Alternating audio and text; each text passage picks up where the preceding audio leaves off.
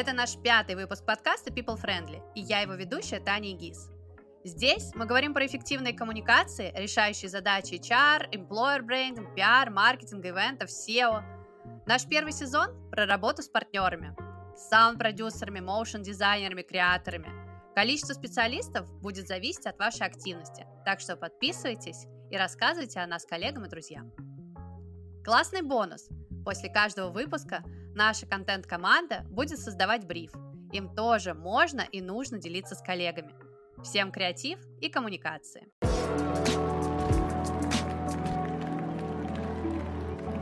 Для пятого эпизода мы выбрали тему креатив и суперспикера Михаила Вишневского.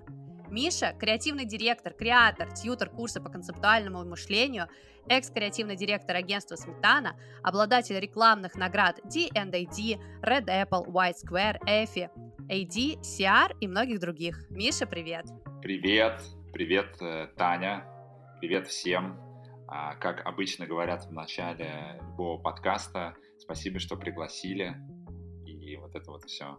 Слушай, пока я произносила сейчас э, столько твоих э, регалий и наград, я э, даже подумала, почему мы во всем этом не участвуем. Ты так устала? Что... Ты, ты, ты устала произносить это все?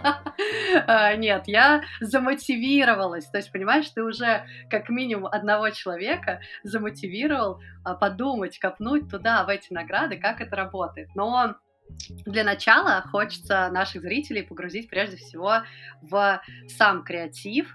Расскажи, пожалуйста, про твой опыт, чтобы нам разобраться, за что дают так много классных наград. Ну, во-первых, я к этому пришел не сразу, и, конечно, этому предшествовало годы работы. Я старался делать просто ее более классно, более интересно, более креативно.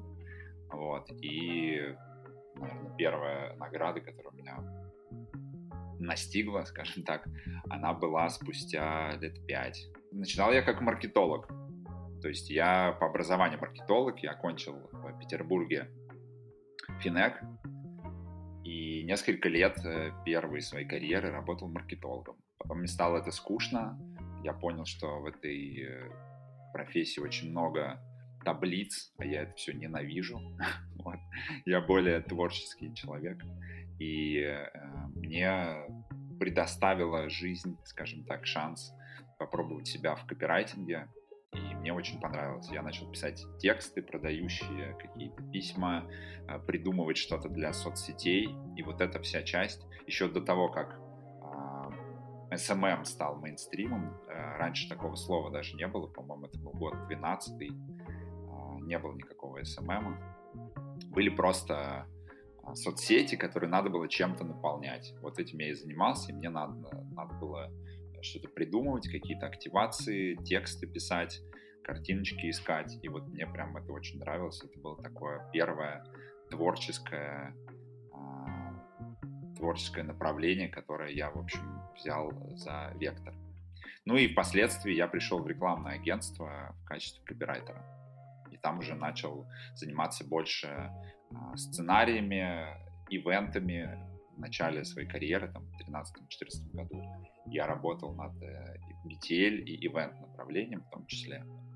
Но я понял, что это тоже не совсем мое. И где-то в 2015 году пришел в агентство Сметана, там было очень много роликов. И с тех пор э, я, в общем-то, и, и до сих пор очень люблю видео как формат. А, донесения идей и, соответственно, работаю над э, видео, над идеями роликов, сценариями, а, супервайзингом и продакшеном съемок. Это прям одна из самых моих любимых частей. Слушай, ты уже вкратце затронул эту тему. А в каких вообще сферах применяется креатив? Что обычно у креаторов, ну, мы поняли то, что у тебя сейчас в основном вектор на видео, но вообще в целом, если говорить про а, профессию креативного директора, креативное агентство, а, где креатив применим? Слушай, мне кажется, креатив — это просто стиль э, работы, стиль жизни даже в каком-то смысле, потому что креатив — это просто все, что ты делаешь не так, как другие, в чем ты а, отличаешься, в чем ты смотришь нестандартно. То есть любые нестандартные подходы э, можно назвать, в общем-то, креативом. Поэтому я бы не сужал здесь до каких-то форматов типа видео или спецпроект или баннер или что-то еще. Это просто подход. То есть креативный подход — это в целом э, идеология того, что ты должен изучить, как делают другие, и просто предложить что-то свежее и необычное. Ну вот мы всегда говорим, что креатив — это новизна плюс релевантность, потому что его в любом случае нужно на что-то приземлять. Но хочется, тем не менее, а, ответить на вопрос наших зрителей, потому что у нас одна из а, целей подкаста — сделать так, чтобы коммуникация между специалистами, ну в данном случае с креаторами и с теми, кто заказывает их услуги, была максимально понятная. И вот здесь, э, может быть, сейчас кто-то такой, о, так нейминг, это же креатив, я пойду за неймингом туда, например. Ну, нейминг, безусловно, креатив, да, нейминг креатив, и э, создание любых идей э, это креатив. Мне нравится определение про релевантность и новизну. Действительно, э, важно создавать что-то новое. Да, это может быть не совершенно какой-то новый подход, это может быть что-то на базе старого уже привычного, но ты добавляешь какую-то новизну все равно. А, и, конечно же, важно, что это не просто творчество, это действительно нацеленность на результат, релевантность брифу, задачам клиента, заказчика.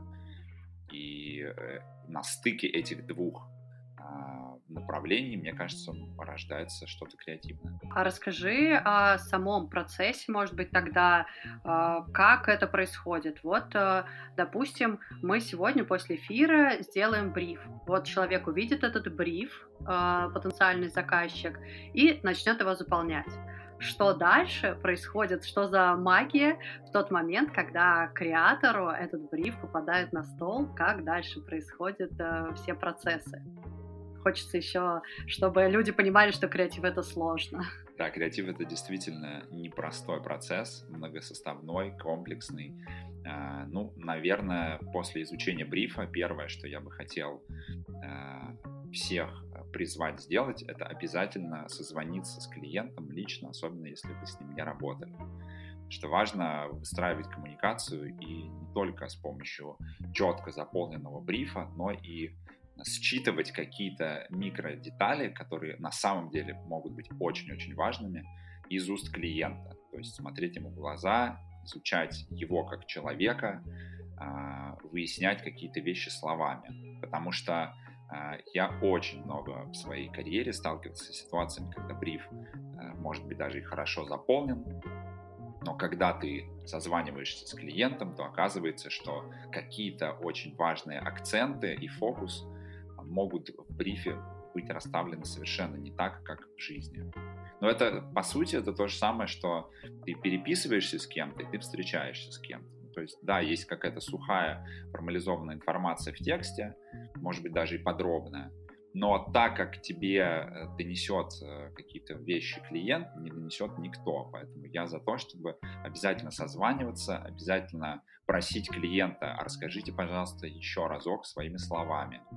И вот когда ты просишь рассказать своими словами, тут и кроется, собственно, то вот интересное поле, Э, которая в э, брифе формализованном отсутствует очень часто. То есть какие-то эмоциональные реакции, какие-то вещи, которые очень важно на самом деле э, понять и считать из клиента, его видение, его хотелки, потому что мы все равно работаем с людьми, а не с роботами, и все равно выбор креатива — это часто все-таки субъективная вещь. На той стороне работают люди, это не какие-то, а, знаешь, такие роботы или нейросети, которые считывают э, твою идею и прогоняют ее по параметрам и говорят, все, там, вот так э, правильно. Нет, это все равно люди, у них у всех есть субъективное мнение, они все как-то видят эту компанию, и очень важно просто на старте синхронизироваться по этому видению. Слушай, вот а, то, что ты говоришь, я тут недавно думала вообще, что включать вот первый созвон, первый брифинг, э, так как он часто, если это какая-то креативная идея, вообще переходит в стратегическую сессию, потому что э, нужно, чтобы пришли все лица, принимающие решения, просто ее также э, осмечивать, потому что часто это как будто реальная работа. Да, абсолютно. Можно брать стратега, можно э, делать какую-то подготовительную работу, изучение клиента, задавать массу вопросов, готовить их заранее, а не в моменте и приходить э, действительно на эту встречу а, очень подготовленным, а, выяснять, задавать э, вопросы, не стесняться задавать глупые вопросы, потому что клиент работает уже с этим продуктом с этим брендом не первый месяц, а может быть и не первый год а для тебя это какая-то новая информация. Поэтому э, я думаю, что чем больше вопросов ты задашь, тем, в общем-то, всем будет лучше. И я согласен с подходом стратегических сессий. Это всегда помогает засинхрониться. Вообще, мне даже, знаешь, иногда кажется, что э, креатив, он занимает не такую большую часть, потому что когда ты хорошо понимаешь клиента, хорошо понимаешь его боли, его продукты, о котором они хотят заявить, то как будто бы эм, вот когда у тебя эта вся карта есть, у тебя, скорее всего, там уже есть очень много ответов, и ты добавляешь это э, тренд, добавляешь туда тренды, насмотренность, и как будто у тебя уже э, все это схлопывается. То есть вот эта предварительная часть зачастую она такая очень длинная, и здесь важно, как и ты говоришь, да, то, что вот действительно поймать какой-то матч, четкое понимание, погрузиться, чтобы действительно решение было каким-то классным. Да, но давайте будем честными, не всегда есть на это время. Вот ты правильно сказала про то, что это долгая подготовительная работа, и э, действительно этим всем важно заниматься, но просто банально не всегда бывает так, что у тебя на разработку креатива там 2, 3 или 4 недели, а, если это большая компания, иногда у тебя на все про все там может неделя, потому что клиенту надо вчера, и ты пытаешься максимум информации выудить э, на старте. Поэтому иногда обстоятельства такие, что надо просто очень-очень быстро, шустро это все делать и считывать клиента лучше. И это как раз с опытом приходит, то есть ты уже задаешь какие-то вопросы э, и примерно себе представляешь, что нужно. Давай вот здесь э, перейдем в э, идеи для больших компаний, компании 360. Расскажи э, нашим зрителям, что это такое, как это работает. Ну, это работает таким образом, что в любой точке контакта пользователя или потенциального покупателя у тебя должна считываться одинаковая картинка. То есть это консистенция или консистентность, преемственность, если хочешь не должно быть такого, что, а, допустим, на баннере где-то на улице пользователь видит одно, а в ролике другое, а где-то еще третье. То есть это все должно между собой а, перекликаться, быть объединено единой идеей и собственно, это и называется компания 360, что пользователь вокруг себя видит одно и то же сообщение, одну и ту же какую-то мысль, которая проходит э, через все каналы коммуникации. Почему это важно? Потому что э, происходит такой синергетический эффект накопительный. То есть пользователь в одной точке контакта увидел э, это сообщение, другой закрепил его, в третий еще раз закрепил, и таких точек чем больше, тем, в общем-то, лучше. Иначе размывается просто э, и имидж бренда, и продуктовая составляющая, вообще непонятно, а, о чем компания. Да, вот здесь, знаешь, э, я тебя это как раз спросила, чтобы э, мы такой сделали вывод, что на стратегическую сессию первичную важно позвать всех тех, кто взаимодействует с брендом, так или иначе, чтобы действительно был ну, такое э, стопроцентное единое понимание всего, потому что э, когда все, кто причастны к бренду, понимают, какое, на чем он, э, понимают, к какой аудитории мы идем, то тогда получается, что и рекламные кампании тоже становятся более точными, более качественными. Я с тобой полностью согласен. С другой стороны, тоже по опыту бывают такие ситуации, когда ты хочешь э, собрать максимум людей. Мы там... с тобой, знаешь, такие хороший и злой полицейский. Да, да, да, да. И, и в итоге получается лебедь, рак и щука в том смысле, что отдел маркетинга видит себе так задачу, не знаю, продуктовый отдел видит э, иначе, еще кто-нибудь, там, президент вообще третий какой-то взгляд транслирует. Все-таки я за то, чтобы внутри клиента они тоже проводили какую-то работу, то есть отдел маркетинга там собирал информацию со всех отделов и уже работал с э, непосредственно агентством, так просто эффективнее будет, потому что э, ну, когда ты сидишь на встрече и каждый из э, представителей разных совершенно отделов высказывает свою точку зрения, ты тоже не понимаешь вообще, какая у них иерархия, кого слушать, кто здесь главный, кто здесь ЛПР такое часто случается, и, и, и это тоже вносит э, в финальный результат некий, некий хаос. Вот. Другой момент, что я полностью точно согласен, что вот кто тебя брифовал, тот, по идее, этот креатив и должен принимать. Потому что иначе будет испорченный телефон. Поэтому я всегда прошу, чтобы на встрече были вот именно те люди, которые будут в конце оценивать креатив.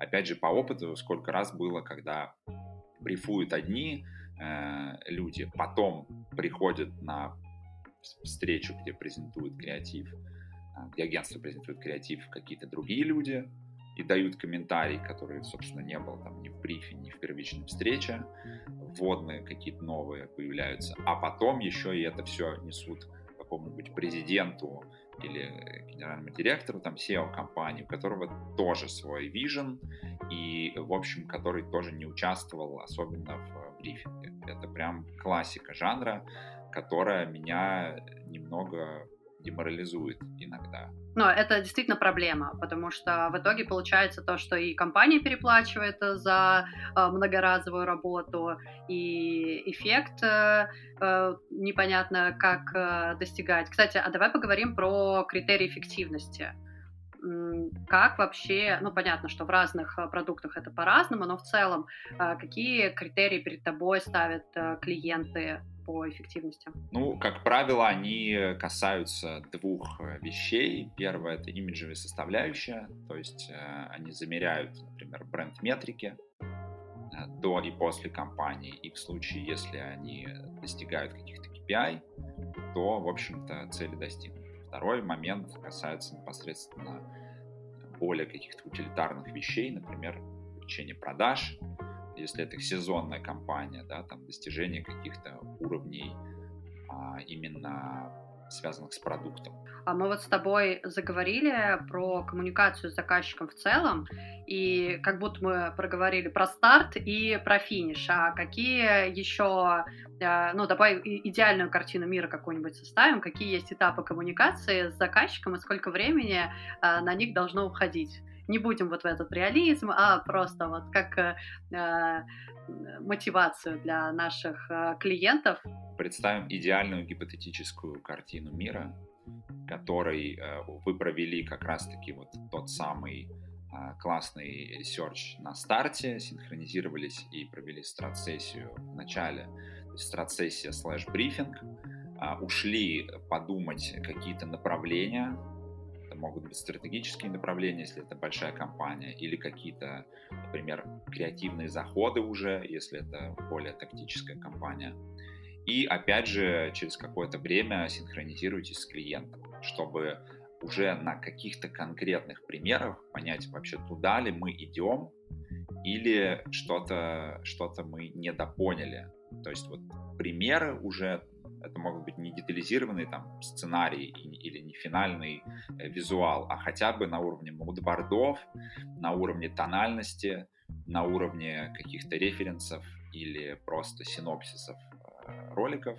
А, желательно еще раз встретиться, поговорить, выбрать вместе с клиентом то, что точно не туда, и это отпилить, отрезать и вообще припарковать.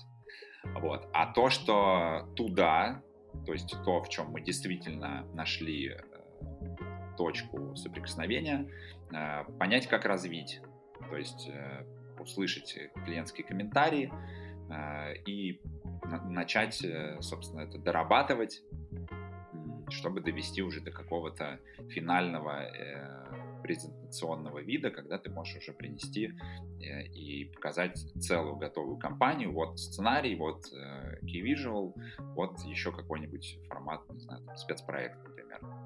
Ну и чем чаще вы синхронизируетесь, то есть я не призываю там это делать каждый день после, э, после каждой, а, знаешь, там правки или какой-то детализации, но, по крайней мере, два-три раза за весь процесс а, классно, когда вы синхронизируетесь с клиентом, и дальше уже, а, собственно, эта компания, ну, если это тендер, то там чуть по-другому все устроено, но не буду в это углубляться, наверное. А в идеальном мире дальше вы уже идете в продакшн с какой-то конкретной идеей, которую клиент зафиналил вместе с вами, утвердил, и вы все бежите это все реализовывать. В идеальном мире, где нет тендеров и срок не одна неделя.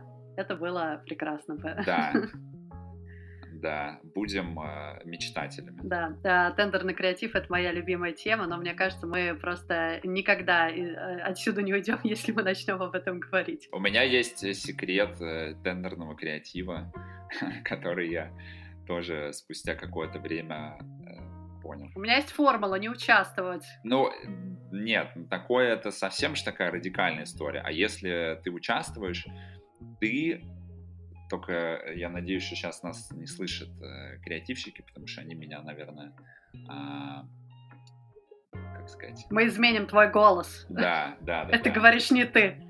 Да. А, просто угадывать, что э, нужно одному конкретному человеку или там нескольким людям. Опять же, возвращаясь к той мысли, что напротив тебя клиент и это человек. И вот вплоть до того, что я изучал, понимаешь, соцсети, увлечение, немножко занимался даже сталкингом в какой-то степени, э, что за человек вообще сидит передо мной, что ему нравится, что ему не нравится. И ты иногда реально вот ставишь себе такую задачу, что мне нужно не только сделать э, какое-то свое видение этой задачи, какое-то классное креативное решение, но и попасть в нужного человека. И вот когда ты, э, пусть это звучит э, цинично и там, еще, когда ты вот это вот признаешь, что да, вот э, условия рынка такие, что я сейчас пытаюсь угадать, пытаюсь понять, что может понравиться, не знаю, бренд-директору, например. Э, то как-то легче все это воспринимается. Слушай, ну мы, видишь, назвали это словом релевантность, э, и действительно точно так же на самом деле мониторим соцсети, э, выбираем луки, как лучше одеться на ту или иную встречу, выбираем tone of voice, и, соответственно, дальше уже взаимодействуем. Но тут я всегда э, коллегам добавляю, что важно еще оставаться индивидуальным. И вот пока не понимаю, насколько мы в этом балансе существуем. Но... Не, это все правильно, просто есть релевантность, э, не знаю, рынку, аудитории и так далее, а есть э, релевантность клиентским желаниям. Да, и тут важно найти баланс. Да, потому что Э, даже если вот э, смотреть на то, как коммуницируют компании, исходя из, допустим, директора по маркетингу или маркетингового отдела. Вот есть какая-нибудь абстрактная компания, куда приходит, э, допустим, директор по маркетингу новый. Он, конечно же, приносит свое видение и свои персональные какие-то идеи на то, как должно это все выглядеть. Э, и компания коммуницирует одним образом. Там, не знаю, условно, кто-то любит селебов, кто-то не любит селебов. Э, и компания в этот период этого конкретного человека коммуницирует вот так. Потом он, не знаю, увольняется, уходит из компании, приходит кто-то другой, э, и уже у него совершенно другое, может быть, видение на то, как должен развиваться бренд. Соответственно, все это складывается из таких вот субъективных вещей. А, надеюсь, что на меня не обидятся бренд-менеджеры, бренд-директора а, компаний, клиентов, но я, по крайней мере, такую тенденцию заметил. Мне кажется, что в этом нет ничего плохого. Ну вот да, все люди э, субъективны, у всех есть какое-то видение, и мне кажется, в этом ничего такого нет, это нормально. Слушай, давай поговорим про обучение. А, ты же преподаешь э, креатив и индивидуально, и, соответственно, в лекторном формате. Как вообще это работает? Насколько быстро можно обучить креативу? Да, действительно, я последние годы тоже начал развивать это направление в себе. Мне стало это интересно, любопытно, не только а, взращивать там, себя как креативщика, но и передавать а, знания дальше юным а, креаторам, будущим, будущим супер топ копирайтерам и так далее, там, дизайнерам, кому-то еще. И мне кажется, что тут очень индивидуально все зависит от желания человека, от насмотренности, от, ну, честно говоря, и все-таки таланта какого-то, потому что отчасти это все про творчество, про творческое развитие. Изначально данные у всех немного разные тот бэкграунд, в который мы там 20-25 лет, например, приходим в рекламу, а, кто-то вообще там этим никогда не занимался, кто-то уже, не знаю, там с 10 лет что-то рисовал, придумывал и так далее. То есть фактор э, исходных данных, он все-таки имеет э, место быть, имеет значение. Ну а дальше уже все зависит от того, насколько ты интенсивно и много готов впитывать. Э, мне кажется, самое, наверное, важное это насмотренность все-таки просто огромное количество компаний смотреть, изучать и не просто, наверное, смотреть, а еще и анализировать. И вот мы на наших курсах по концептингу, в принципе, э, этим тоже очень сильно а, занимаемся, очень много акцентируем на это внимание, чтобы а, каждую компанию, ну не каждую, но максимум компаний пропускать через себя, понимать, какие приемы, какие механики а, здесь э, были применены. А как вы выбираете тех, кого анализируете? Через премии смотрите премиальные кейсы? Да, в первую очередь это, конечно же, действительно какие-то зарубежные, не только зарубежные, российские фестивали в том числе. А, то есть они показывают э, уровень креатива всегда очень высокий, и это те бенчмарки, на которые имеет смысл ориентироваться всегда. А, ну, плюс э, банально какие-то профильные телеграм-каналы, а, сайты, и, соответственно, в принципе, все, что тебя окружает, может тебя в той или иной степени как-то вдохновить, на что-то натолкнуть. Э, я очень часто просто открываю заметки и э, считываю тот или иной тренд в том или ином кейсе. В общем, это супер интересный исследовательский процесс, такой вот анализ э, всего, что происходит. Слушай, а как ты находишь, как ты определяешь, например, что вот этот тренд, а вот это не тренд? Ну, если я вижу какую-то одну и ту же мысль, интонацию, прием, э, все что угодно в нескольких э, компаниях, то это, безусловно, тренд. И чем больше такого, тем э, мощнее тренд. То есть, что делают очень часто бренды? Они вылавливают какое-то, ну, скажем, какое-то направление и начинают его активно юзать. И когда такое количество людей а, и брендов а, достигает определенной массы, это превращается ну, в такой вот тренд настоящий. То, что произошло какое-то время назад, например, с трендом на нейросетки.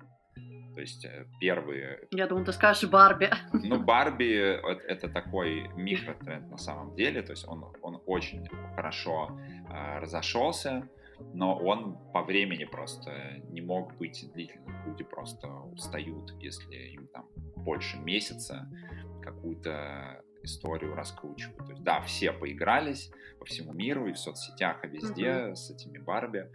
А, и сейчас уже странно там, да, продолжать это. А нейросети — это более мощный и более такой универсальный, на самом деле, инструмент, а, который уже даже перестал быть трендом и стал уже просто такой реальностью, практикой, в которую можно прямо окунуть, окунаться очень-очень по-разному и очень по-разному использовать. Вот мы поговорили с тобой про такую составляющую образовательную с точки зрения э, навыков, да, которые получают э, креаторы. А обучаете ли вы этому? Обучаете ли вы э, мотив, как дальше креатору а, встраиваться в коллектив и как коллективу, или, допустим, если мы говорим про а, агентство, которое нанимает отдельно креаторов, как составлять вот это взаимодействие, как сделать эту коммуникацию максимально классной внутри а, агентской, ну да, внутри агентской получается системы. Ну, вот это вот э, очень э, всегда сложная задача, которая как раз-таки а, является основой работы креативного директора, на мой взгляд, потому что помимо а, внешних коммуникаций, то есть там презентации с клиентом, брифингов и так далее, а, у тебя есть огромный пул работ по мотивацию, мотивации развития собственной команды, у тебя есть отдельные креативщики, у тебя есть иногда там большой креативный отдел, иногда небольшой, но тем не менее. Мне кажется, что здесь очень важно тоже давать обратную связь правильную после каждого э, брифа, после каждого проекта, и в том числе разбирать удачные и неудачные кейсы, которые вы же сами сделали. То есть у вас происходит в ходе работы э, какие-то там, не знаю, факапы или победы наоборот. И вы все вместе анализируете, а почему так произошло, что мы сделали так, что, что не так, а, в чем а, нам стоит подтянуться как команде и как каждому игроку. То есть, э, например, когда я работал еще в э, Сметане, мы старались проводить э, обязательно периодично one-to-one да, с креаторами, чтобы понять их вектор развития, чтобы понять, все ли их устраивает, куда мы а, можем вместе двигаться, а, чтобы они не теряли мотивацию, и это все очень такой сложный и хрупкий процесс, потому что у каждого свой особенный характер. Э, одного мотивирует кнут, другого пряник, и нужен все время такой очень индивидуальный подход. Может быть, есть какие-то, не знаю, три рекомендации, э, такие прям раз, два, три, как э, это сделать, ну, с учетом понятной индивидуальности. Ну, первая рекомендация — это обсудить, к чему человек э, хочет э, стремиться, к чему он движется, то есть какая у него цель в ближайшей какой-то перспективе полгода-год. Вообще, хочет он расти или не хочет.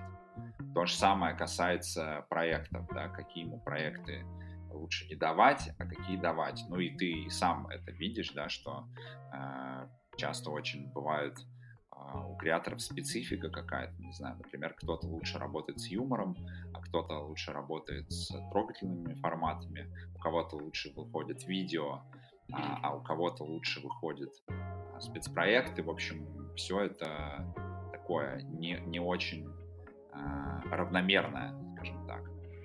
А, это первое. Второй момент, который вы должны учитывать, это ну, разнообразие задач. То есть, э, когда креатор работает над одним брендом исключительно или над одним типом задач, это тоже очень сильно выматывает.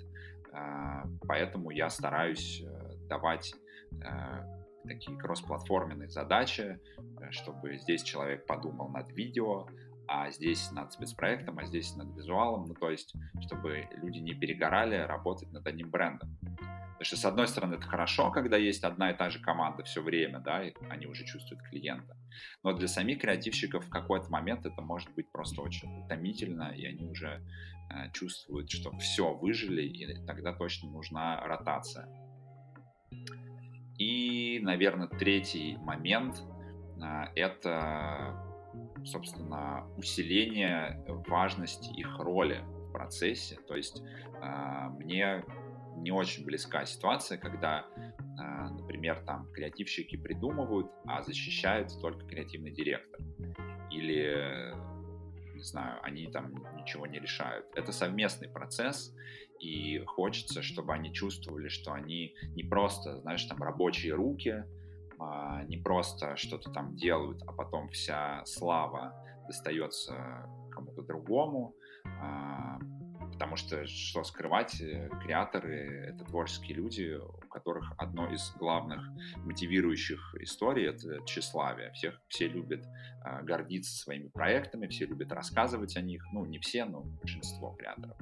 Для них это тоже то, что их питает очень сильно. Поэтому я стараюсь э, а, делать так, чтобы ребята чувствовали свою важность, чтобы они а, сами защищали, чтобы они сами отвечали за свои идеи, и, ну, насколько это возможно. И, соответственно, обязательно чувствовали командную работу, что мы все а, вместе сделали этот крутой проект. Спасибо тебе большое. Кажется, у нас сегодня в эфире удалось поговорить э, о, ну так, всеобъемлюще затронуть креатив. Если ты хотел бы добавить какую-то завершающую э, наставническую э, речь, то сейчас самое время. А, это супер интересно заниматься креативом. И иногда я думаю, что это единственная вещь, которую я действительно мог бы пронести через всю жизнь не просто работать там в рекламном агентстве, но действительно что-то создавать. То есть я могу сказать, что я нашел свое какое-то призвание. Да, оно может иметь разные формы, и со временем, может быть, я уйду не знаю, от видео к какому-то другому формату, э, но тем не менее мне безумно нравится создавать, и мне нравится делиться своей э, энергией и экспертизой с людьми, вот, именно поэтому я, собственно, к тебе и пришел. Поэтому э, всем, кто сомневается, идти ли в креатив, идите, там классно. Да, еще я добавлю, что креатив для творческого человека это возможность э, менять роли, потому что здесь ты и исследователь, здесь ты и создатель, здесь ты и наблюдатель. И мне кажется, что действительно еще и форматы, да, и формы, как ты сказал, совершенно могут быть разные, поэтому я прям присоединяюсь. Идите к Михаилу учиться э, и делайте классные брифы. Э, взаимодействуйте с креаторами. Миш, спасибо тебе большое. Спасибо, Таня. Было интересно. Всем пока. Пока-пока.